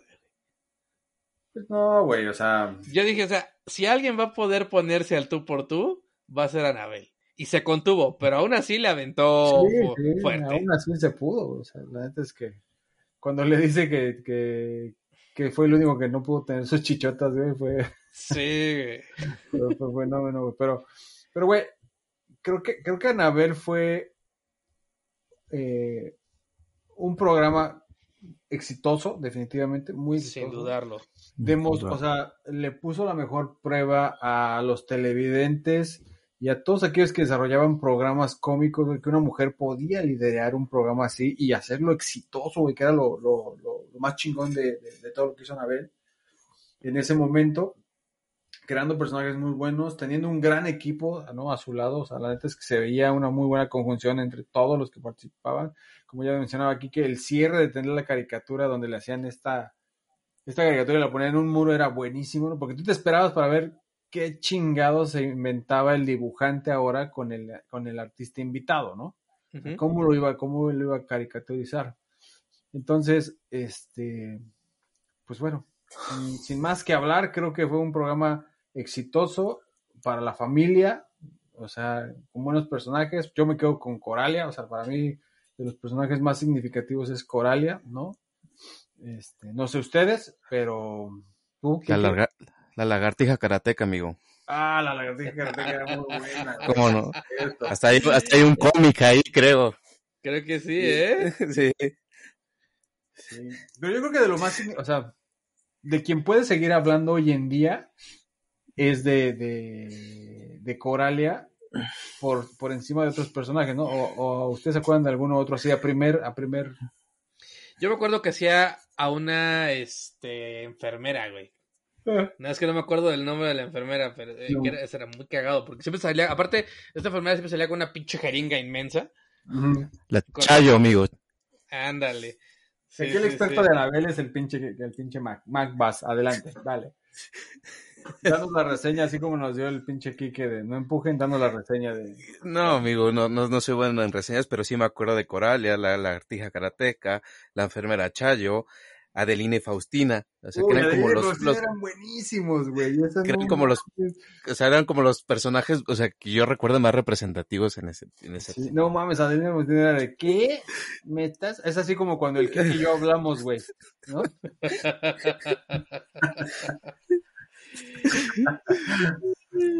Pero bueno, Eran muy buenos, güey, muy buenos. Y, y había, o sea, los personajes que hacían en conjunto con, con, con el crew que ella tenía, era muy, muy bueno, güey. Pero bueno, amigos, hasta aquí por hoy para hablar de, de comedia mexicana, series mexicanas. Pasemos al lado de las recomendaciones. ¿Qué traen por hoy para favor. Adelante, Quique. Yo les comparto, traje, eh, para no ¿A dónde fuiste, equivocarme, lo voy a leer. Les compartí la imagen de unos ricos y deliciosos molletes que probé con pan artesanal, eh, gratinados con una mezcla de queso chihuahua y queso gouda con frijoles y acompañados de una salsa macha deliciosa. El lugar se llama Dave, Dave's Homemade Bread y está en la colonia Escandón, para que también el conejo Wow. nos comparta sus redes sociales. Eh, platiqué con, con- con una de las encargadas y abrieron hace unos meses. Van a cumplir un año ahora en octubre. Eh, iniciaron con, con- este asunto de la masa madre, los probióticos y, y varios beneficios funcionales. Y bueno, el pan que hacen ahí, ahí hornean, es muy rico, este, tanto el pan, eh, croissants y chocolatines, este, panques de chocolate y estos molletes Uh, que probé chocolate. y pan también para que lleven a su casa. Muy rico. Dave's Homemade Bread. Espero haberlo pronunciado bien y esa es mi recomendación del día de hoy en la colonia No, Escandón. Dave- es Dave's Homebread, ¿no? Sí, Amigo. Dave's Home Dave's Home No, Dave's ah, ok. Home Eh, Bread. Entonces su Instagram es solamente Dave's Home Bread. Sí, yo le agregué el homemade, pero no, es Dave's. Home Wow, Bread. qué buena opción, ¿eh? Sí. Ok, pondremos eso en nuestros videos a lo YouTube. Pondremos esta imagen para que la vean. ¿Tú, Mac, ahora sí pudiste ir a algún lado o saliste solamente a volar tus sueños en tu dron? Aparte. No, sí, sí. sí, sí, salí, fui a una, cabe- una cafetería que se llama Tres Abejas, en Sí. Valladolid, 52 Roma Norte, donde me comí un buen choripán, buenísimo. Ok. Y aparte del choripán, pedí una rebanada de pastel de conejito, amigo. Buenísimo. No mames. Órale, güey. Güey. ¿No tomaste foto, güey? No, amigo, Ay, no. pinche. No, no, no. millennials, me lleva la chingada. Piden tecnología y no la usan, me lleva la chingada los millennials. No, estaba disfrutando el momento, amigo. No, no podía Pastel de tomar foto. no mames, qué bien suena eso. Riquísimo el lugar. Valladolid 52, amigo.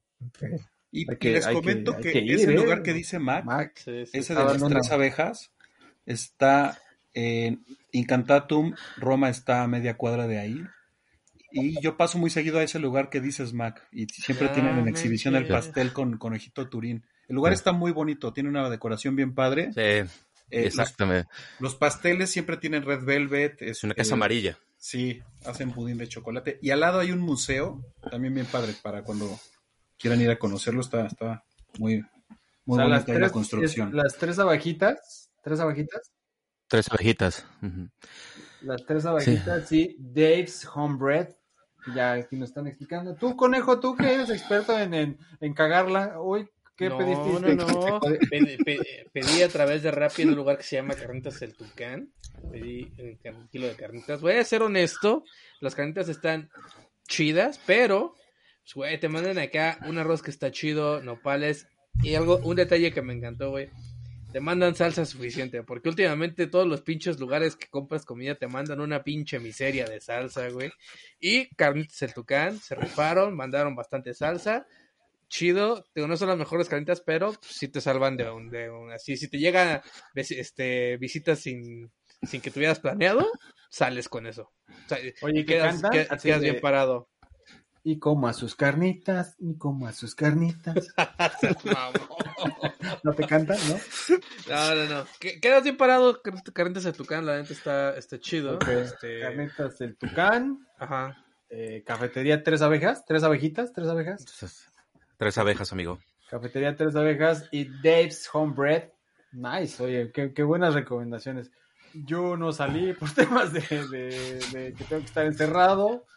No, no porque tenga COVID, no tengo COVID, pero este, por situaciones en la oficina, yo me tuve que quedar en casa. Este, Dios no, no tuve COVID.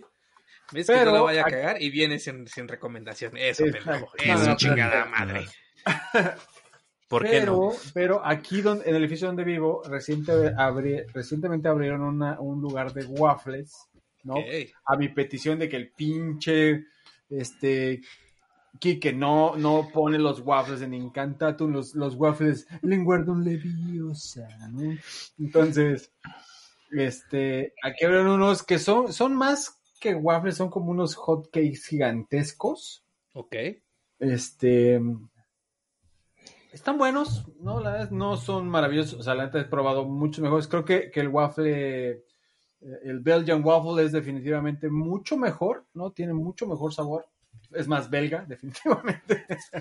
este, Y es por lo que si te hace agua. se, se te hace agua- ya ves, luego, luego viste. a- No, yo te dije a ti. este, no los- la neta es que no los he probado porque no hay gluten free. Los vi, este, no, no puedo ordenar porque los güeyes no tienen opciones gluten free. Pero este, yo espero ya el siguiente fin de semana ya poder salir y me daría la tarea de ir a un lugar que se llama El Tuétano, que dicen que está muy, muy bueno. Con el pinche nombre suena bastante bueno. Entonces ya le estaré platicando en el siguiente programa. Pero aquí está chido que podemos recomendar hoy eh, las tres abejas con su, su cake de- de conejito. Conejito. Ujú. El choripán no se lo recomendamos porque pues, vean al pinche Mackenzie cómo quedó. Este, las carnitas, el tucán con un chingo de salsa. Vale, ver lo que te lleven. Mientras te lleven la salsa, pues todo está bien. Y, No, pues, creo que está chido, güey. este, y el Kike que nos trajo el Dave's Home Bread. Si es Dave's Home Bread o Dave's Homemade Bread. Eh, Kicks. Dave's Ham Bread y los molletes es la recomendación del día de hoy. Están deliciosos. Con salsa pico de gallo y salsa macha. Molletes con pan artesanal. Ya está. Buenísimo. Pues amigos, si alguien más tiene algún comentario, dígalo ahora o calle para siempre. Si no, nos estamos viendo la siguiente semana porque ya estos dos programas se fue de hora y media. Sí, ¿no? espera tantito. Este, pero ya veremos de que- sigan viendo What If, ¿no? What If tiene, tiene buenas cosas. El último programa no fue tan bueno, pero tiene buenas cosas. Este, y ya nos estaremos viendo para ver de qué hablamos la siguiente semana. Ahí está el niño voladrones, ¿no? Y yo voladrones. El, el, el, el chavo ruco con su mascarita de Star Wars y el desahuciado, por favor. El desahuciado. El homeless. ya está, amigos, pues vámonos. No hay nada más que decir. Ahí nos estamos viendo la siguiente semana. El Jonah Ábrete a la nuevamente- verga. El Jonah nuevamente sacó la bola del parque con su comentario final. Ahí nos estamos viendo. Adiós. Vámonos.